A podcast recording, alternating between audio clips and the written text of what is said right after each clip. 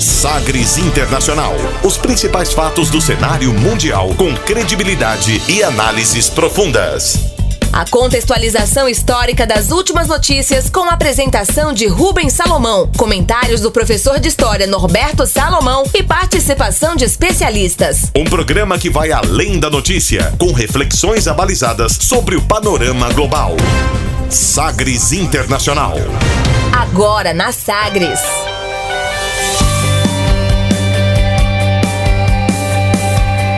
Olá, seja muito bem-vindo a mais uma edição do Sagres Internacional, nesta a edição número 92. Eu sou Rubens Salomão e a partir de agora, com você, ouvinte Sagres, os fatos precisos e análises credenciadas sobre os principais temas mundiais. E você confere nesta edição o tema do dia, da semana, do mês, quem sabe do ano. Do ano não, né? A concorrência é grande com a pandemia do coronavírus, mas Nesta edição, o destaque é para polêmica: apuração de votos na eleição à presidência dos Estados Unidos. E ainda o impacto da provável derrota de Donald Trump para o Brasil e o governo de Jair Bolsonaro. Militares da Índia matam líder de grupo militante na Caxemira e aumentam a tensão na região. Espanha enfrenta protestos contra medidas de restrição para conter a segunda onda da pandemia de coronavírus. E o Congresso do Peru abre novo processo de impeachment contra Martim Vizcarra. E ainda a música mais tocada nas paradas do Marrocos nesta semana. Fique ligado, Sagres Internacional está no ar. Você conectado com o mundo. Mundo. O mundo conectado a você. Sagres Internacional. E como sempre, o programa conta com os comentários e a produção do professor de História e Geopolítica, Norberto Salomão. Oi, professor, tudo bem? Olá, Rubens, tudo bem? Olá, os nossos ouvintes. Estamos aqui para a nossa 92 edição e para comentarmos o que está rolando aí pelo mundo. No momento, a gente está observando aí esse mar revolto que representa a apuração das eleições nos Estados Unidos. É aquela coisa, né? Tempestade em alto mar e aí a nossa nau nosso barquinho do Sagres Muito Internacional bem. vem ondas gigantes, mas o barquinho continua aqui firme Sim, e forte. Sim, vamos aí, ó, pela proa. vamos que vamos, né? Muita indefinição nessa semana, né, professor? Mas a gente vai é, falar sobre essa apuração dos votos nos Estados Unidos, mas com mais análise, né, de um processo maior, isso. do cenário. Muito mais uma reflexão, né, sobre o que tem acontecido e o que poderá ser, né? Fazer algumas projeções aqui. É isso, né? Ainda com esse risco aí, risco não, uma certeza de judicialização, né, professor? Recontagem de votos. E em meio a isso, o que é que representa um lado, o outro lado, enfim, essas polêmicas aí na apuração dos votos nos Estados Unidos. É o tema que já abre o nosso programa, como você que nos acompanha semanalmente. Ao longo das últimas edições, temos dedicado aqui o nosso quadro Abre aspas para as eleições nos Estados Unidos. Hoje, abre aspas, e tema do dia, não tem jeito. Depois aí das eleições nos Estados Unidos. A gente confere agora as frases bem ou mal ditas por aí. Sim, pero la candidata. man in the world, that's the question. Abre aspas.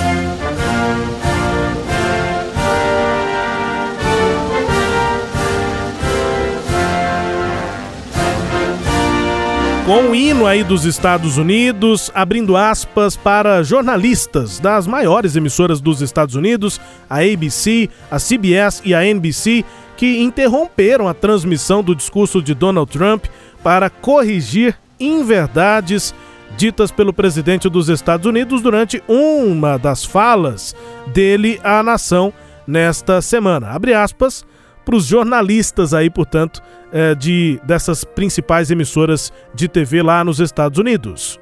It's not a question of who wins, Republican, Democrat. Good evening, everyone. I'm Lindsay Davis. Thanks so much for streaming with us. We've been listening to President Trump addressing the nation for the first time since the wee hours when morning. He's been making uh, a lot of, uh, frankly, false accusations, baseless claims, and that's not being partisan. That's just stating the fact. Uh, he has basically stated that he has claimed that he has won uh, several states that simply have not been projected or called. Cases, they're so one sided.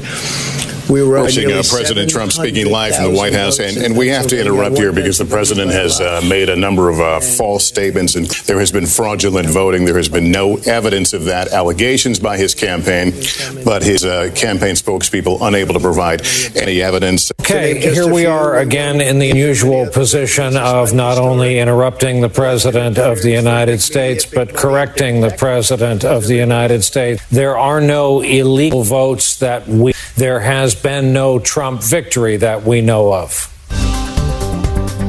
Para traduzir aí o que disseram, né, esses jornalistas, a gente via sempre ao fundo as falas do presidente Donald Trump, era o momento ali nós escolhemos nessas três maiores emissoras, pela ordem aí ouvimos na ABC, na CBS e na NBC, são as maiores redes de TV lá dos Estados Unidos, quando era transmitido, portanto, o discurso do Donald Trump, eh, logo depois ali de resultados adversos na apuração dos votos para o Partido Republicano, o Trump foi a, a, ao discurso, portanto, foi falar à nação com aquelas manifestações de é, é, negacionismo em relação a, aos dados da apuração, né? dizendo que havia fraude, que eram votos ilegais, que se contasse só os votos legais ele ganharia, mas que tem votos ilegais é, e que por conta deles ele poderia perder a eleição. Vamos traduzir aqui então o que disseram esses jornalistas, começando aí com a Lindsay Davis.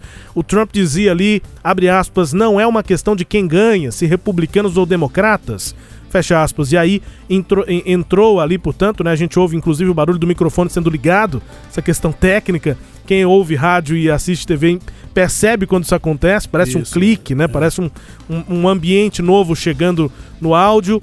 E era já a Lindsay, Lindsay Davis dizendo o seguinte: abre aspas. Boa noite a todos, obrigado por assistir conosco. Estamos ouvindo o presidente Trump se dirigindo à nação pela primeira vez desde amanhã de quarta-feira ele está fazendo várias, francamente, acusações falsas, afirmações sem bases.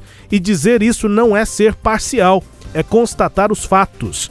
Ele anunciou que ganhou em vários estados que simplesmente não foram projetados ou anunciados fecha aspas, para esse trecho ali da interrupção dessa jornalista. Depois, já na CBS, abre aspas, o jornalista diz: Você está assistindo ao presidente Donald Trump ao vivo da Casa Branca e nós temos que interromper agora porque o presidente está fazendo várias afirmações falsas, inclusive a ideia de que houve fraude nas eleições.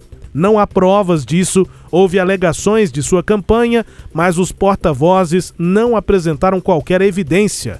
Fecha aspas. E o último jornalista da NBC disse o seguinte, abre aspas, ok, aqui estamos de novo na incomum posição de não apenas interromper o presidente dos Estados Unidos, mas de corrigir o presidente dos Estados Unidos. Não há votos ilegais de que tenhamos conhecimento e não houve qualquer vitória de Trump de que tenhamos conhecimento. Fecha aspas. Essas três declarações, de, três interrupções de jornalistas nas transmissões das maiores emissoras de TV dos Estados Unidos. A CNN, por exemplo, não interrompeu, mas assim que o discurso terminou, também fez uma manifestação ali em relação a essas falsas afirmações do presidente Donald Trump, isso, professor. Isso. Pois é, Rubens e ouvintes, é, é, é um momento assim, qualquer coisa de estranho e até mesmo de constrangedor, né? A postura que o Donald Trump está é, apresentando ao longo dessas apurações. É, nós entendemos, não é, Rubens, que se é, vai pedir recontagem de votos, que não é judicialização, é um processo natural, é, a, a, legislação já estabelece, quando há um percentual X, o candidato que se sente prejudicado pode pedir a recontagem comum, não é disso que se está falando. A judicialização, pode judicializar? Sempre. Quem achar que está sendo prejudicado deve recorrer à justiça. A questão é levantar acusações sem provas e, e afirmar que está sendo roubado, que está havendo fraude. Quer dizer, isso não é uma acusação ao, ao opositor, ao Joe Biden, apesar que ele afirmou que os democratas estão roubando as eleições. Ah, mas veja, é uma acusação ao próprio sistema eleitoral estadunidense, é um ataque às instituições e à própria democracia. E o que é pior, de, demonstra que o Donald Trump não tem respeito a absolutamente nada, exceto aquilo que ele faz referência. Então, isso tem provocado críticas até mesmo de membros do Partido Republicano acerca dessa posição que o Donald Trump, infelizmente, acabou adotando. Fora isso, a repercussão de fake news que vão sendo disseminadas sem a menor responsabilidade, sem compreender como é que isso pode trazer prejuízos, né? e prejuízos grandes. Não é para essa eleição agora, mas para eleições vindouras também. É... Falávamos né, numa discussão nossa, né, Rubens, em outras participações em que estivemos juntos, é, da, da crise que isso pode representar uma crise do soft power americano, né? Da, da soft power é aquele poder exercido por meio da cultura, por meio da, da pujança de um país, né, pela sua produção cinematográfica, que serve como referência ou para estabelecer aquele país como referência. Então a indústria do cinema, é, é, é, a própria organização dos Estados Unidos, aquela ideia de que é a maior democracia do mundo, tudo isso agora, diante dessas acusações, fica muito comprometido.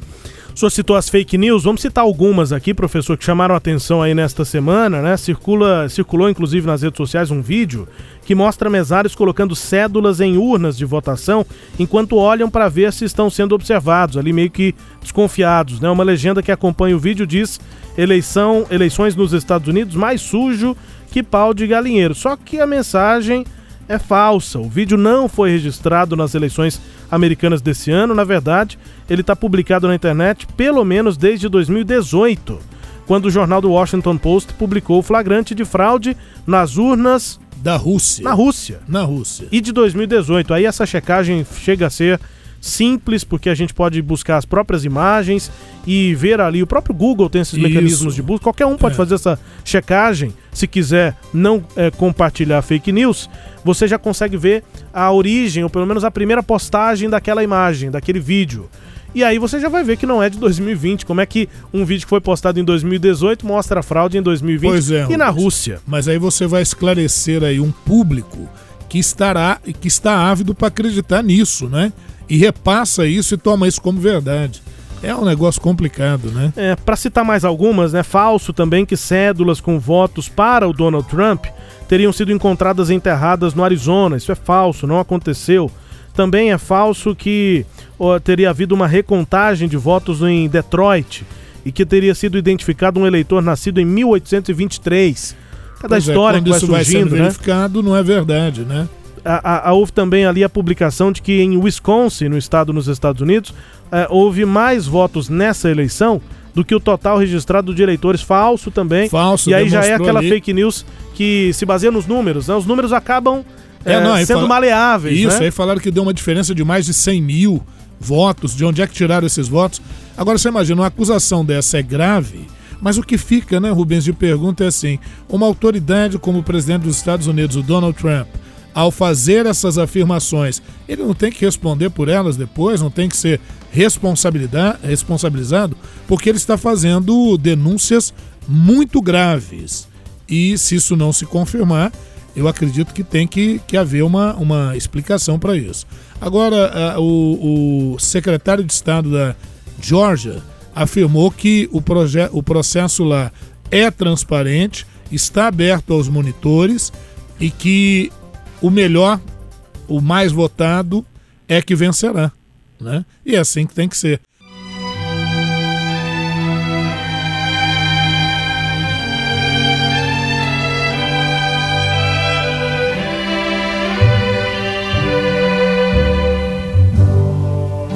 Georgia, Georgia, the whole day through. Just an old sweet song keeps Georgia on my mind. Georgia on my mind. I said, uh, Georgia. O senhor citou a Georgia com aquela é, reviravolta que houve Sim. no estado. E aí a gente ouve Ray Charles com essa declaração de amor pro estado da Georgia, né? A música Georgia on My Mind. Georgia na minha cabeça, na minha mente, né? E a voz de Ray Charles, que música linda, né? Fantástico. Lembrando fantástico. o estádio da Georgia, mas que é, é, tentando também dar um pouco mais de, é, tranquilidade, né? Uma amenizar certa, amenizar né? essa discussão Isso. que é tão intensa, né? Ainda mais com uma votação tão próxima, né? Uma diferença sim, tão pequena sim. entre o Biden e o Trump, mas já com a vantagem do Biden. É, e nessa questão que encerraram a, a, a, a, cobertura, né? Algumas emissoras encerraram a cobertura, quando o, o Trump vai insistindo em falar que ele só aceita os votos legais, que votos ilegais não deveriam ser contados.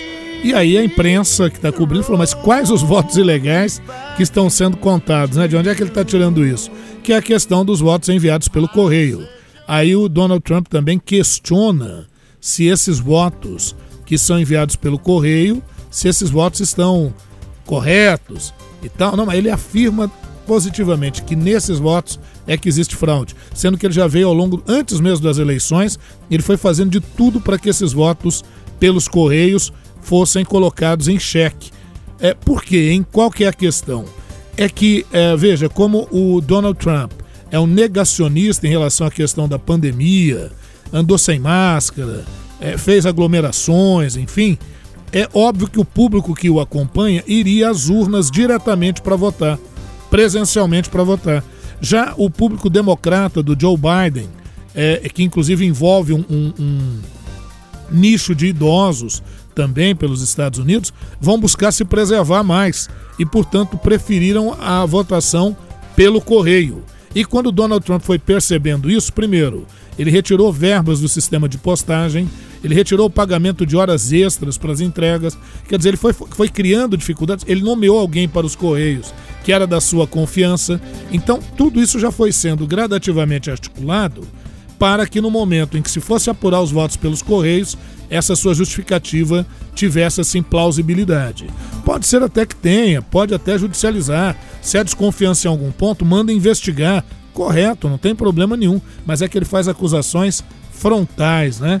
E o, o discurso dele acaba animando seguidores que armados querem é, pressionar aqueles que estão fazendo a apuração, que diga-se de passagem, são voluntários do Partido Democrata, do Partido Republicano, de partidos independentes. Pois é, e houve inclusive questionamentos a essa postura do Trump dentro do próprio Partido Republicano, né? Enquanto o presidente insiste em associar aí os rivais democratas e o sistema eleitoral a essas supostas fraudes, alguns membros do próprio partido começam a criticar publicamente essas alegações.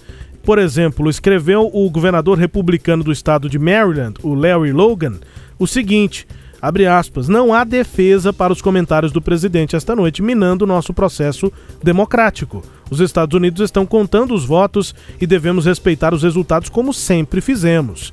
Nenhuma eleição ou pessoa é mais importante do que nossa democracia. Fecha aspas aí, Larry Logan, governador do Partido Republicano, é, governador de Maryland, professor. Isso pega mal de todos os lados, né? É, pega mal e pode ter efeitos, porque quando se adota um estilo assim tão predatório, seria o termo que eu utilizaria, um outro que eu utilizei com você, né? Valendo-se de da customização da verdade, pois né? é, é. Usando aí esse tempo para não dizer mentira mesmo, é, as fake news e, e, e, essa coisa de repassar fake news. Desinformação. A né? desinformação, né? né? É, isso pode se voltar contra outros elementos do próprio Partido Republicano que vão fazer esse tipo de campanha, né? Que podem começar a fazer campanhas desse gênero. E aí você imagina, se todo mundo começar a adotar esse estilo, né? Porque tem, tem esse estilo político de você vir me fazer uma pergunta, você é um entrevistador, eu te atropelo, eu, eu, eu mudo a direção daquilo que, tá, que, que está sendo colocado, né? É, é um tipo de política que, vamos colocar, né? Não vale a pena dar apoio a isso.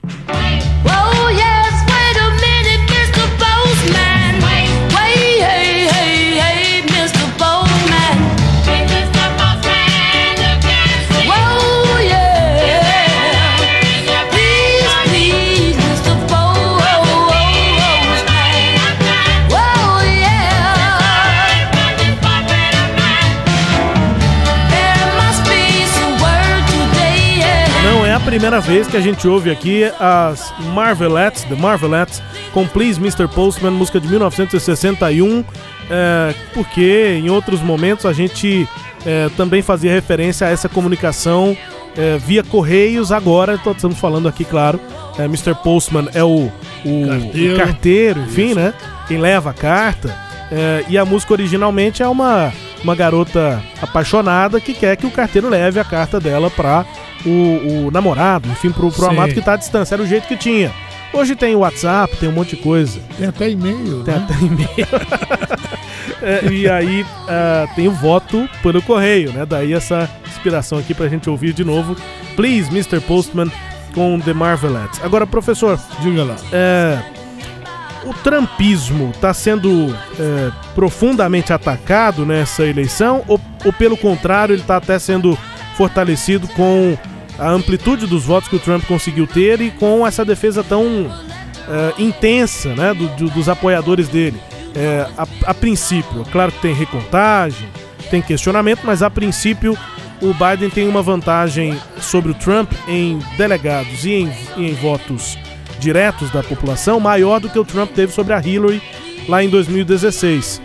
Apesar disso, parece que o trumpismo não está dando sinais de que vai falecer, professor. É, ao contrário, né? Essa lógica da polarização, que até nós vimos muito ocorrer aqui no Brasil, aquela ideia do nós contra eles, eles contra nós, só fortalece esse tipo de, de é, postura e de organização de grupos, né? É, aí mistura tudo quanto é grupo que você imaginar, como a gente vê lá em faixas, desde católicos mais conservadores até membros da supremacia branca. Né? Então isso tudo acaba se envolvendo e, e, e, em elementos que adoram esse sistema de teorias da conspiração. Então a gente vê muito que o Donald Trump é, ele também não joga só na questão dessas eleições, mas na continuidade praticamente de, desse movimento, né? Desse movimento chamado Trumpismo. Então, ao que tudo indica, o Trumpismo parece que sobreviverá às eleições é caso Donald Trump realmente com, é, é, é, confirme a sua derrota, né? Seja por essas apurações que estão sendo feitas agora, seja pela recontagem de votos, seja por alguma judicialização, porque o Trump ainda pode ter alguma chance. Mas é, é suponhamos então que ele realmente esteja derrotado, é, o trumpismo parece prosseguir. Né? Isso parece que é algo que vai continuar, ou pelo menos esse tipo de postura, de posicionamento que ele já havia estabelecido. Isso ganhou voto, né? O, o, Donald Trump não teve poucos votos. Ele teve uma massa considerável. E ganhou votos. Ele tem, já tem mais votos, e numa margem bastante considerável, do que teve em 2016. Ele Exato. aumentou a votação. Pois é. é. Ele e a Hillary ficaram, ficaram na casa dos 60 e poucos mil votos. Uhum. 60 e poucos milhões de votos. Como mais gente foi votar, o voto lá é facultativo. É, aqui no Brasil a gente tem meio que um número de votos válidos sempre próximo um do outro, porque o voto é obrigatório. Isso. Agora na pandemia há uma expectativa de que no Brasil a gente tenha menos votos válidos, menos pessoas indo até a, a urna para votar, até porque agora pelo celular você já justifica, isso, não precisa nem pagar isso. a multa de 3,50. Mas lá não, o voto é facultativo e a quantidade de pessoas votando aumentou muito. É. O Biden superou já nessa semana 74 milhões de votos. E é o, o mais votado. É o mais votado. E o Trump também superou a sua votação lá de 2016 com quase 70 milhões é, de votos. É, é, o mais votado na história dos Estados Unidos até Sim. hoje, né? Antes dele era o Barack Obama com, se eu não me engano, 69 milhões de votos. E agora ele e o Trump junto. O Trump também não ficou atrás, não. Com uma, acho que o Trump nessa eleição agora ele teve mais votos também que o Barack Obama. Né? Aí eu tenho que pegar o dado, não sei. É, não, eu, Mas me tá parece, próximo. É, me parece que é isso. Parece-me, né, que é isso. É, é, é, é, agora veja, Rubens, essa condição que a gente está observando, é, a gente se pergunta, esses votos todos são só para o Trump ou são aqueles que já votam costumeiramente também no Partido Republicano? Tem isso também. Né? Se fosse um outro candidato pelo Partido Republicano, talvez tivesse essa votação ou até maior. Então, porque veja, essa questão de ser outsider, eu tenho observado que ela dá muito certo na primeira votação na primeira eleição. Porque já na segunda edição você não é outsider mais. Apesar de você querer fazer essa postura de que você não é político, você é empresário, você quer vir para organizar, isso acaba se perdendo. E, e eu acho que também a postura do Donald Trump ao longo da pandemia, o seu negacionismo, é, isso também comprometeu sobremaneira as votações que ele teria. E, inclusive, eu acredito que se não fosse a pandemia, é muito provavelmente o Donald Trump se reelegeria nos Estados Unidos, até porque, como nós comentamos ao longo das nossas edições, o Partido Democrata se de demorou-se muito a, a, ter um consenso sobre um candidato. O Joe Biden chegou a ficar atrás na, nas prévias dentro do próprio partido. O, o Bernie Sanders, que seria se uma ala mais de, de esquerda dentro do partido, foi ganhando algum espaço até um certo momento. Então agora eu vejo que o Partido Republicano, em meio a essas apurações, ele também tem que recolher os cacos do que ficou nesse caminho. Acho que é, é, hoje o, o Joe Biden nem representa a renovação do Partido Democrata. O Partido Democrata está passando por uma renovação, é um número considerável de mulheres e até foi eleita agora, se eu não me engano, uma senadora transgênero, Sim, né? Foi. A primeira senadora transgênero. Então, isso é uma renovação dentro do próprio Partido Democrata que nós vamos ter que avaliar depois como é que fica a ala conservadora dentro do Partido Democrata, né? É, então é um momento de, de muita mudança. Eu acredito que tudo isso que tem acontecido deve valer também para uma reflexão, é, porque se nos Estados Unidos não vai ser mudada a regra de votação, pelo menos o voto pelo correio é, teria que seguir uma regra nacional. Então, é, é, é o que é que eu digo? Eu costumo brincar, né? O pessoal me pergunta por que, que ele é tão demorado? Que rolo é esse que está acontecendo? Eu falo, gente, é a mesma coisa de você fazer apuração em 50 países diferentes. Lá são 50 estados diferentes, cada um com uma legislação. Lógico que em alguns estados a legislação vai ser muito parecida, mas essa diversidade de leis, isso compromete muito. Aí muitos vão me perguntar, por que, que há essa diversidade de leis? E eu digo, olha o próprio nome do país, Estados Unidos da América do Norte. Então, lá na formação dos Estados Unidos, quando ele foi formado, ele foi formado a partir de 13 colônias que se tornaram independentes, formaram-se 13 países que seriam independentes, mas eles viram que assim, separados, eles não teriam força para enfrentar a economia predatória da antiga metrópole que era a Inglaterra. Então eles resolveram, na Pensilvânia, no estado da Pensilvânia, lá na Filadélfia, fazer uma constituição, a primeira e única dos Estados Unidos até hoje, em que se estabeleceu uma união mas em que os estados dessa União teriam o direito de elaborar as suas próprias leis, desde que essas leis não ferissem ou não ameaçassem a união dos estados. E assim os Estados Unidos foi ampliando, né? Guerra contra o México, anexou estados, compra da Flórida, compra da Louisiana, compra do Alasca, da Rússia, foi ampliando até chegar a 50 estados. Mas dentro dessa lógica, por exemplo, há estados em que tem pena de morte, há estados em que não tem. Cada estado tem o seu próprio direito penal. Então, ouvintes, aqueles que nos acompanham, é, nos Estados Unidos, a legislação não é a mesma para todo o país, exceto a legislação constitucional e algumas leis federais. Né? Mas, fora isso, cada estado tem a sua própria lei, sua própria polícia, tem a sua própria Suprema Corte dentro de cada estado para decidir as questões daquele estado. Então, isso tudo é que faz com que é, muitos vão dizer, ah, mas a eleição dos Estados Unidos é muito atrasada, que a gente usa a urna eletrônica e dá certo. A questão lá não é o meio utilizado somente. A questão da demora de, da, do voto nos Estados Unidos deve-se a essa diversidade de legislação, deve-se ao fato de ter tido uma pandemia e terem sido enviados vários votos pelos Correios, e, e, e deve-se também, lógico, a, a, que foi nessa, nessa eleição, por exemplo, na cédula, Alguns estados tiveram que votar para governador, para senador e também para plebiscitos que foram feitos naqueles estados. Para deputado, né? E para deputado. Então, tudo isso mudou muito o quadro. Agora, caso o Biden confirme a sua vitória, ele não vai ter vida muito fácil, não. Porque o Senado, em que se imaginava teria uma renovação do Senado e o Partido Democrata ganharia a frente, o Senado eleito continuará ao que tudo indica, ainda há um segundo turno, porque em alguns estados a eleição para senador é majoritária, mas em outros estados ela é em segundo turno, ela pode ter segundo turno. Na Geórgia vai ter segundo turno para senador. Então tem que se confirmar lá ainda, mas tudo indica que a maioria é maioria republicana. Então o presidente Joe Biden vai ter que lidar também com essa situação.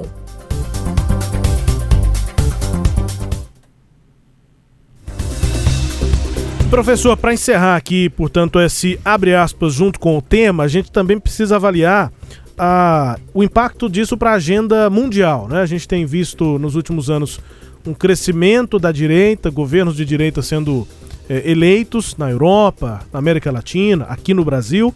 E o que, é que pode representar a derrota do Donald Trump nesse cenário, né? Isso pode fortalecer os governos progressistas, de esquerda, é, ou, ou, não tem nada a ver e cada, cada cenário sofre uma influência menor da, da eleição dos Estados Unidos e, e, a direita vai continuar tendo seu espaço nessa agenda mundial retomado, digamos, aí desde o ano 2000, em torno disso, podemos dizer isso, né? É, não, eu, eu, eu vejo isso, eu acho que cada lugar é uma, é uma realidade, claro. É, eu não sei te dizer, eu acho que dificilmente alguém conseguirá avaliar uh, o que, que vai representar a derrota do Trump para as extremas direitas. Não dá para a gente saber ainda. Né? É, é, é um, vai haver um enfraquecimento da extrema direita? Talvez não, talvez o efeito seja justamente o contrário. Em outros lugares dizer, como aqui no Brasil, a gente tem visto assim algumas postagens em redes sociais, não vamos deixar os esquerdistas tomarem o mundo. Então talvez uma haja, reação, né? É, talvez haja um recrudescimento, mas isso nós vamos precisar observar.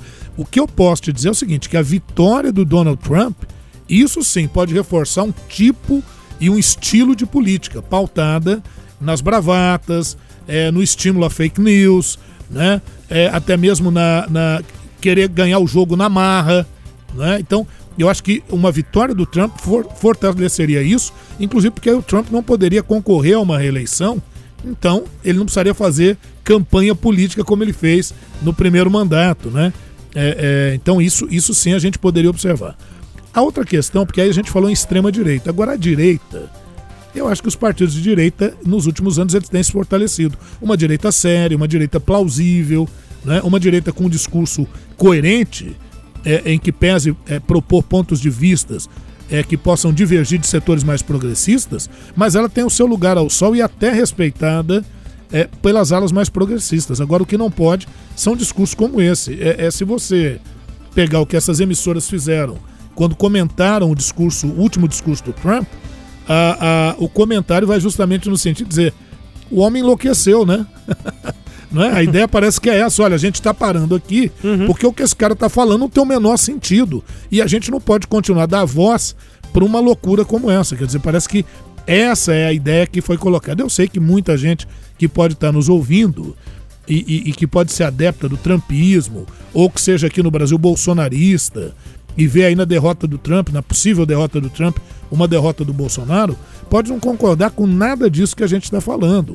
Perfeitamente. Mas isso é muito bom, né? Onde a gente pode ter um mundo da discordância, porque se esse tipo de pensamento como o do Trump ganha lugar, aí nós vamos ter lugar só para um tipo de ideia, só para um tipo de pensamento, e acho que isso aí é que não é legal. Tá? Talvez algum ouvinte possa pensar assim, pô, mas o, o professor e o, e o Rubens só falaram do Trump, falaram um pouco do Biden.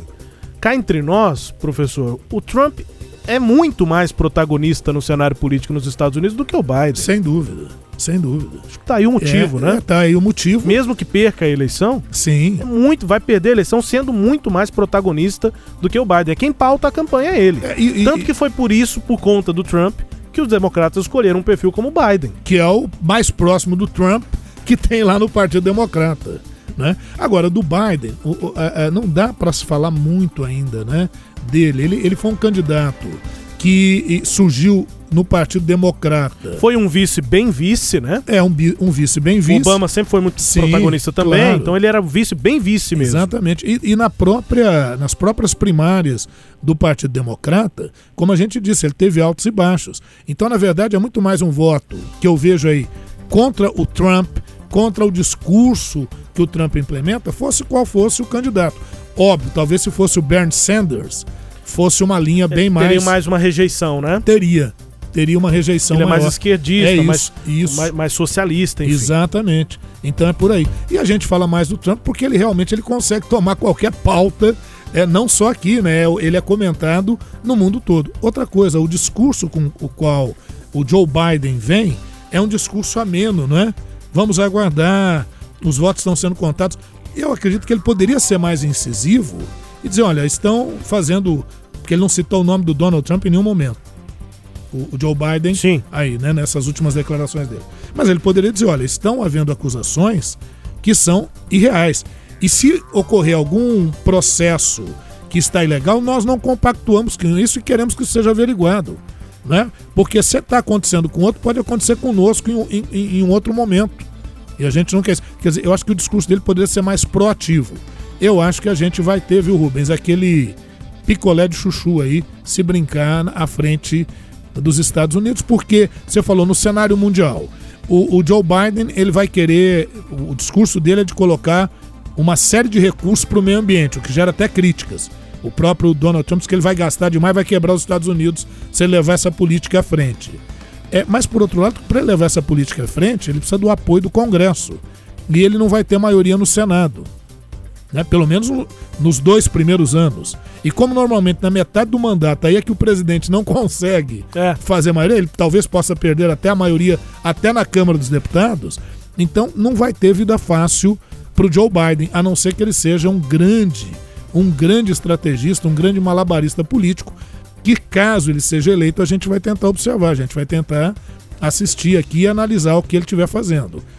Você falou ainda pelo mundo, vamos pensar no Boris Johnson, né, no Bojo, que Sim. foi o descabelado foi, do Reino é, Unido. no Reino Unido, lá na Inglaterra. Foi eleito é, é, apostando no Brexit e o Brexit muito ancorado na parceria com os Estados Unidos de Donald Trump.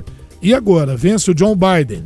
Como é que fica isso? A Inglaterra fica isolada porque aí nem o apoio do presidente dos Estados Unidos propriamente e nem o apoio da Europa com o divórcio com a Europa. Então é coisa que a gente vai ter que avaliar. Tem que ficar de olho porque isso dá tema, hein, professor? Dá tema e dará. Bem observado, hein? É isso. É verdade. Para onde caminha o Brexit sem Donald Trump? Exato. É verdade. É. Olha, chegamos ao fim aqui desse tema barra abre aspas, desse primeiro bloco aqui do Sagres Internacional número 92, destacando, claro, avaliações sobre as eleições nos Estados Unidos. Militares da Índia matam líder de grupo militante na Caxemira e aumentam a tensão naquela região. A Espanha enfrenta protestos contra medidas de restrição para conter a segunda onda da pandemia. E o Congresso do Peru abre novo processo de impeachment contra Martim Vizcarra. São destaques do próximo bloco do Sagres Internacional. Volta daqui a pouco e a gente vai para o intervalo ouvindo uma música que tentou dar uma arrefecida nessa polarização no dia da eleição, no dia 3 de novembro, que foi a última terça-feira. A banda de rock Arcade Fire lançou a música Generation A, Geração A, que fala ali sobre os desafios dessa geração é, jovem que está surgindo, inclusive nesse é, meio aí, nesse momento de de muita disputa política nos Estados Unidos. Então, música que tentou quebrar o clima na, no dia da votação, no dia 3. A gente vai para o intervalo ouvindo Arcade Fire com a música Geração A. E a gente volta daqui a pouco aqui no Sagres Internacional. They say wait a little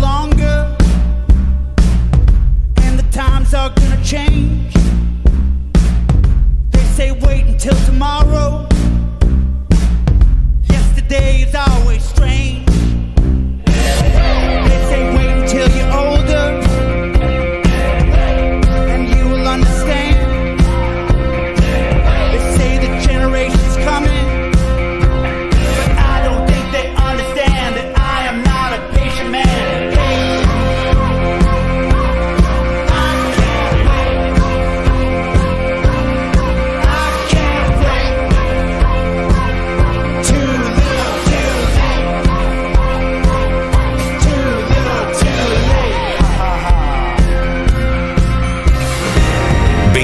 Bem-vindo a Sagres. Em tom maior. Mosquito da dengue entrou no grupo. Fala galera, acharam que eu não ia participar desse grupo, né? Tô aqui pra avisar que eu e os meus amigos estamos chegando com tudo na casa de vocês. No trabalho, na escola, em todo lugar. Você só precisa deixar a água parada que a gente faz a visita. Mosquito da dengue foi excluído do grupo. Em um mundo tão conectado, que tal compartilhar um alerta? Vamos usar a força das redes sociais, do boca a boca e das conversas na vizinhança para deixar o Aedes aegypti sem assunto. Sem ter como entrar no grupo, ele será bloqueado e excluído das nossas vidas. Só você tem esse poder. Tampe caixas d'água, elimine a água parada e fiscalize o seu bairro. Compartilhe esta ideia. As eleições estão chegando. E aqui na Sagres, você fica por dentro de tudo o que acontece no cenário político, para não perder nenhuma informação e te ajudar a decidir o futuro da sua cidade. Acompanhe toda a nossa programação e saia na frente. A caminho do voto. De segunda a sexta, da uma às duas da tarde. Eleições na Sagres. A democracia em tom maior. Entretenimento. Jornalismo. Prestação de serviços. Rádio Sagres. Em tom maior.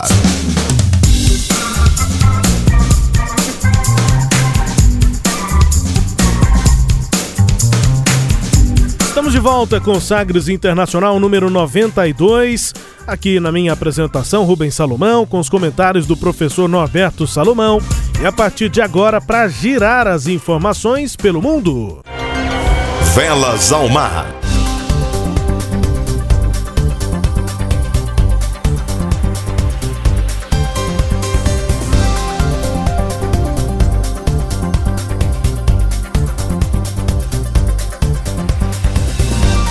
Segunda onda da pandemia de coronavírus na Europa e a coisa também não tá simples por lá, professor. Na Espanha, a, o país está enfrentando é, noites aí, dias e noites de protestos contra medidas de restrição para conter essa pandemia. Então, o, diante do aumento do número de casos de Covid-19, o primeiro-ministro anunciou um novo estado de emergência que deve valer até maio do ano que vem. Contrários à decisão, grupos aí atearam fogo no lixo eh, nas ruas, né, causaram ali incêndios, também atiraram pedras em direção à polícia, protestos contra o novo fechamento por conta da segunda onda de coronavírus na Espanha, professor. Pois é, né, Rubens? Esse é um processo de irracionalidade, né? Porque qual a medida, então, que deve ser adotada? É, ninguém quer pedir medida de isolamento. Isso aí, inclusive, gera. Você acha que gera votos para quem está no poder ou não? Só prejuízo, Ao contrário, né? né? Só prejuízo. Só que é realmente é um, a, a pandemia ela traz uma situação complicada e ao mesmo tempo uma falta de consciência, né? De conscientização das pessoas. Eu vejo um grande problema em relação a isso. Não é só na Espanha, não é só na Espanha, na Itália também já ocorreram movimentos assim. Em Londres também já ocorreram movimentos assim. Se acontecer no Brasil, nós vamos ter movimentos também dessa mesma ordem. Então, isso preocupa muito, né? É, é, preciso vir essa vacina o mais rápido possível. Só que aí vem a vacina, vem os movimentos anti-vacina. Como é que faz, hein, Rubens? Tá complicado. Eu tô achando que a Terra tá ficando plana mesmo. Agora, professor, a gente gastou aqui todo o primeiro bloco para falar de Estados Unidos, justamente, né? Devidamente. E segunda onda nos Estados Unidos, e isso preocupa muito nós aqui. Nos preocupa muito no Brasil, porque a curva nos Estados Unidos de casos e de mortes era semelhante à do Brasil, é, mais longa, né? não tão alta quanto a, as da Espanha, da Itália, Sim. de países europeus que tiveram uma contaminação alta, muita gente, inclusive, adoeceu em regiões é, com pouca assistência de saúde. Muita gente teve de morrer é, em casa ou então se curar em casa, uma das duas coisas. Sim. Muita na, no norte da Itália, população idosa é, muita gente faleceu sem ter atendimento médico, porque não tinha atendimento médico suficiente. E aí, diante desse tipo de caos, o lockdown foi inevitável. E aí, na Europa, a gente teve aquela curva alta, mas curta. Né? Ela logo caiu porque as pessoas ficaram presas em casa mesmo. Isso, Isso, não aconteceu nem isso. nos Estados Unidos, Nem nem no Brasil. Aconteceu em algumas es- regiões dos Estados Unidos, mas aqui no Brasil não aconteceu, né? E aí, o que que, aconte... o que que eh, nós enxergamos? No Brasil e nos Estados Unidos, curvas mais altas, mas mais longas também, né? Como teve aquele isolamento no começo, o vírus demorou para chegar naquele pico de contágio, depois ele teve uma descendente, como nós estamos agora no Brasil numa descendente. Nós estamos aí cerca de três, quatro semanas ah, atrás de- do que a curva dos Estados Unidos mostrava. Sim. É, e a gente está na descendente, só que lá nos Estados Unidos a segunda onda já chegou, e aí os dados são os seguintes. O principal pico de novos casos em um dia nos Estados Unidos foi no dia 16 de julho. 75.687 novos casos num dia só, num período de 24 horas. É, essas são as, as as informações oficiais da Universidade Johns Hopkins. E agora, é, aconteceu nessa semana, no dia 5 de novembro, e está só subindo, agora, é, quinta-feira, dia 5, 121.504 novos casos em 24 horas. É muita coisa. Do dia né? 4 para o dia 5 de novembro, nessa segunda onda que só está subindo lá nos Estados Unidos. Está todo mundo falando sobre eleições, nós aqui inclusive, mas é isso que está acontecendo. Nós já estamos quase tendo é, próximos aí do dobro de novos casos do que tivemos no pico da primeira curva, que já foi muito preocupante nos Estados Unidos. Pois é, Rubens, e isso nos preocupa também, né? Ver se a gente se acontecer tá aqui, para isso. Né? Se, se, acontecer aqui no Brasil, a gente não, não imagina qual pode ser a consequência. Apesar de que a comparação com os Estados Unidos, ela é, na minha opinião, professor, ela é, é cabível. Porque nós aqui temos o SUS, que é um sistema público é, de atendimento universal à saúde, e nos Estados Unidos não há. É, não. É isso, eu acho que isso ajuda muito. A, a, a função do SUS aí foi importantíssima, apesar de mesmo em meio à pandemia querer se levantar um estudo para privatizar o SUS, né? Uma ideia mais ou menos por essa direção. Né? É entregar unidades, é, é, unidades municipais de atendimento básico, enfim, de primeiro atendimento para é, iniciativa privada. Né? Não era um estudo que, que né? Isso, a isso. proposta de se fazer um isso. estudo para isso é no momento em que o SUS está dando bem certo, né? Tem nos ajudado muito. Mas de qualquer maneira, Rubens, é, é, é isso, né? É preciso apostar francamente na vacinação, enquanto a vacinação não vem, tomar aqueles cuida cuidados necessários. E olha, mesmo com os cuidados, eu mesmo que fiquei isolado, tentei tomar o máximo de cuidado, contrair a Covid-19, né? né? Me cuidei lá da maneira que foi possível, fui muito bem atendido, né? Mas o que eu vejo é isso. Se não houver uma conscientização, eu acho que a grande questão é conscientização para podermos passar por esse período tão difícil e tão longo, né? Eu acho que nunca a humanidade passou por um período, é, a, a, nos tempos mais recentes por um período tão longo e com essa dificuldade toda e sem encontrar uma, uma solução é, mais definitiva. Agora, professor, voltando aqui para a América Latina, o Congresso do Peru aprovou nesta semana a admissibilidade de um novo processo de impeachment, mais um, contra o presidente Martim Biscarra, o segundo em menos de dois meses. Desta vez, o presidente é acusado de receber suborno de 2 milhões e 300 mil soles, dá cerca de 4 milhões de reais, por obras em Moquegua, região na qual Vizcarra foi governador entre 2011 e 14. A admissibilidade agora da moção de vacância eh, foi aprovada por 60 votos a favor, 40 contra, 18 abstenções e o debate eh, e a votação do pedido de impeachment deve ocorrer na próxima semana. É. Decidiu aí o parlamento. Novembro, então. Provavelmente segunda-feira. Isso. Agora, olha o que acontece. O Vizcaia já tinha conseguido escapar de um, de um processo de impeachment uh, que envolvia ele com um cantor, pagamentos a esse cantor, propinas, e aí conseguiu se livrar. Agora vem uma, um segundo pedido de impeachment. É, ele tá, faltam acho que sete ou oito meses para terminar o mandato, menos de um ano para ele terminar o mandato no Peru, e vem essa nova acusação. Ele diz que é intriga da oposição. Ah, com essas provas robustas que apresentaram aí, foi aprovado a admissibilidade, só admissibilidade. Aí agora vão votar se isso prossegue ou não, se se abre um processo efetivo de impeachment contra um presidente. Eu acho que isso não vai dar em muita coisa, não. Acho que ele tem uma aquela mesma base de apoio que ele tinha no parlamento e que evitou o primeiro processo de impeachment, eu acredito que a votação deve estar próxima a isso. Agora, se não estiver, crise profunda na política do Peru, com menos de um ano para as novas eleições. O senhor já explicou isso aqui em edição anterior do Sagres Internacional, mas essas negociações do Viscarra envolvem também a família Fujimori. Sim, envolve a família Fujimori. O, o, não só a filha do Fujimori, né? Uhum. é, é, que teve envolvida nesse processo, chegou a ser decretada a prisão dela, depois voltou atrás, mas isso naquela, naquela primeira acusação. Né? Agora nessa não, essa é uma acusação isolada em relação ao Viscarra. E aí o senhor avalia que a base vai estar tá mantida? Eu acho que sim, eu acho que ele vai compor justamente para que aquela acusação primeira, que uhum. mesmo tendo sido, sido rejeitada. rejeitada, mas poderia voltar. Então ali é um conchavo, né, uma correlação de forças para evitar. Porque as, a, a, as ameaças são muito grandes, né? Ah, então vão aprovar o meu impeachment? Então eu vou abrir minha boca porque eu sei de outras coisas. Você sabe que uma coisa leva a outra. Como é que é o jogo que é feito aqui na América Latina, a política, a boa e velha política latino-americana. É isso, né? Do Peru vamos à Índia, porque a tensão aumentou nesta semana. O, forças de segurança da Índia mataram o líder do maior grupo de militantes da região da Caxemira.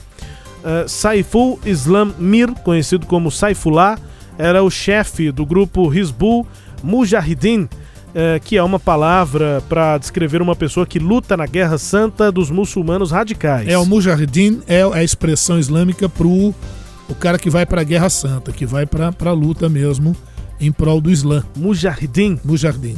Ele foi morto em um tiroteio na cidade de Srinagar, segundo o chefe da polícia dos indianos.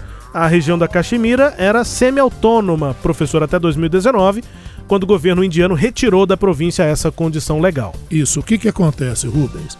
Acho que todos aqui já ouviram falar de Mahatma Gandhi, né? O nome é Mohandas Gandhi, Mahatma Grande Alma. Mahatma Gandhi foi o cara que conduziu um processo de independência de toda aquela área que pertencia à Inglaterra, né? pertencia ao Reino Unido. E o Mahatma Gandhi usou uma forma muito peculiar de resistência, que foi o chamado Satyagraha, é a não violência e a desobediência civil. E realmente com isso conseguiu a independência da Índia. Só que um probleminha lá dentro da Índia, você tinha muçulmanos, hindus e budistas. então o que acontece? Quando houve a independência da Índia, houve a divisão do território. A parte muçulmana vai constituir o Paquistão, havia o Paquistão Ocidental e o Paquistão Oriental. O Paquistão Oriental, depois, com apoio da Índia, em 71, se torna independente, com o nome de Bangladesh. E a área dos budistas, o Sri Lanka, né? antiga ilha lá do Ceilão, depois Sri Lanka. E o que acontece? O próprio Mahatma Gandhi foi assassinado em 48 por um radical hindu que não concordava com a proposta do Gandhi de uma de um relacionamento mais harmonioso entre muçulmanos e hindus. Bom, acontece é que nessa divisão a região da Caxemira ficou com a Índia. Só que na região da Caxemira a maioria é muçulmana e o Paquistão reivindica aquela área. Também ao longo desse período, tanto a Índia quanto o Paquistão desenvolveram arsenal bélico atômico, nuclear. E de vez em quando um faz ameaça ao outro ali.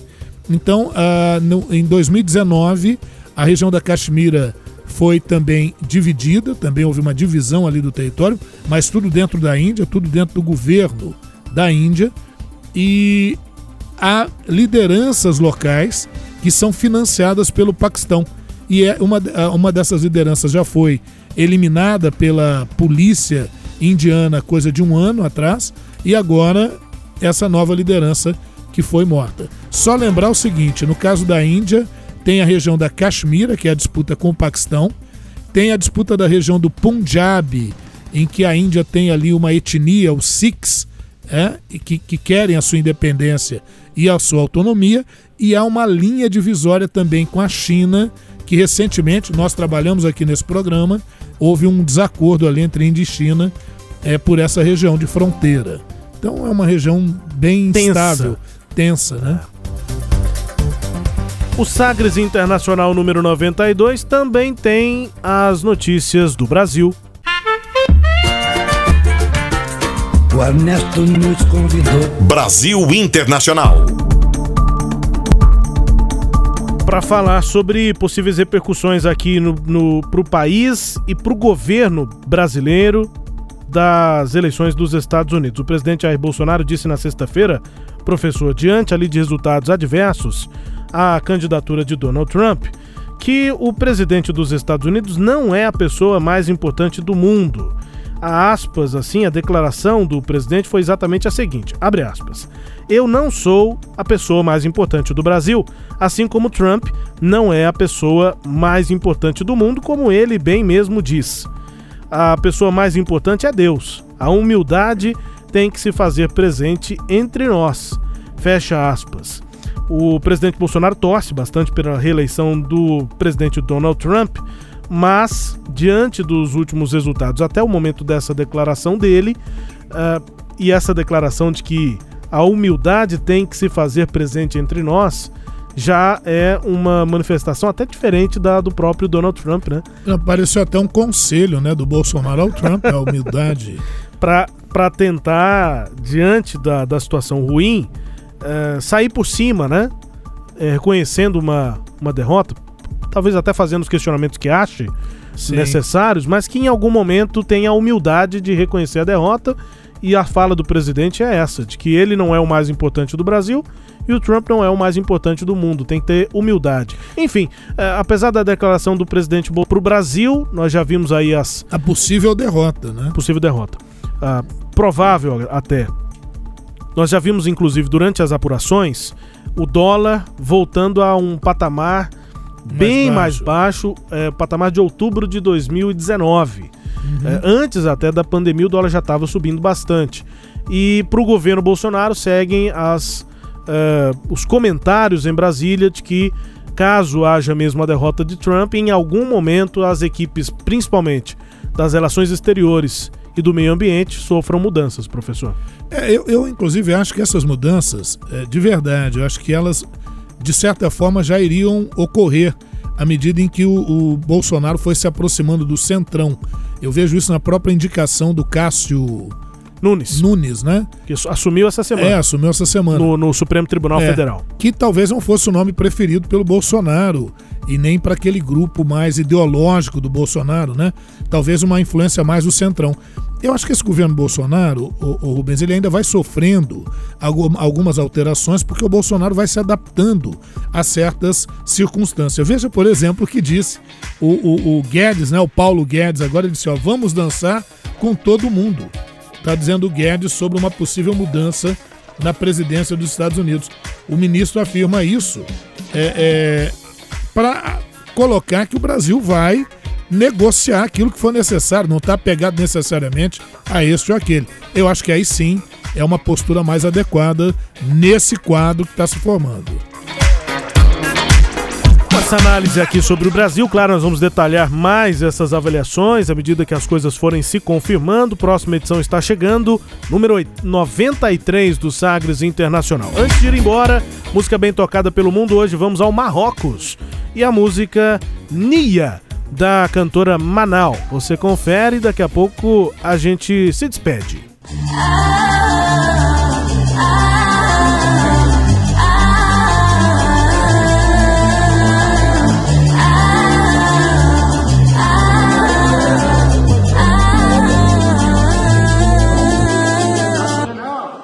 ماشي عاد غنبدا قالي خاطر ومشى بدرتك ما غنسى جرب شحال من واحد ماشي كي أي وحدة.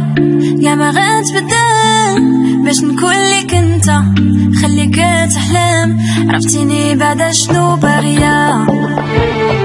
واش عرف طريقي فين غادية. دابا صافي جيني كودي يا خويا. هذا ماشي لا بغي نوض هي شحال بديت من عندي قاسمي تو لاف هانيا نكون بوحدي ولا نعيش في الكتاب بغيتي نكون ليك تقول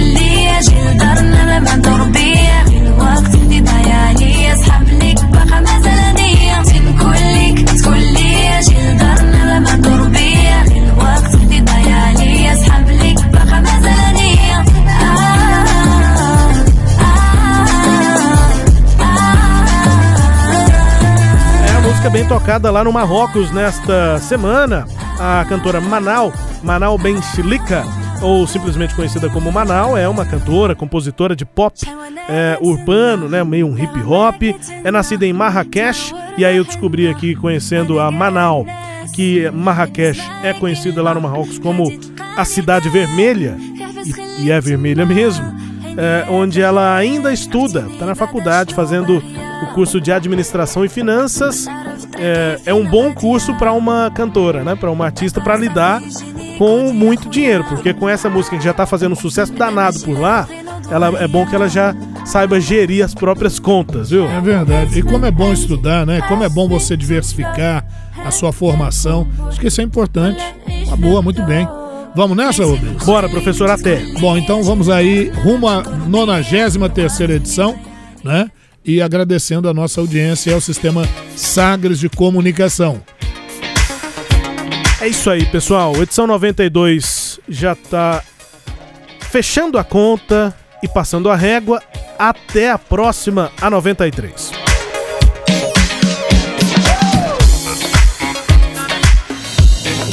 Você ouviu Sagres Internacional. Os principais fatos do cenário mundial com credibilidade e análises profundas.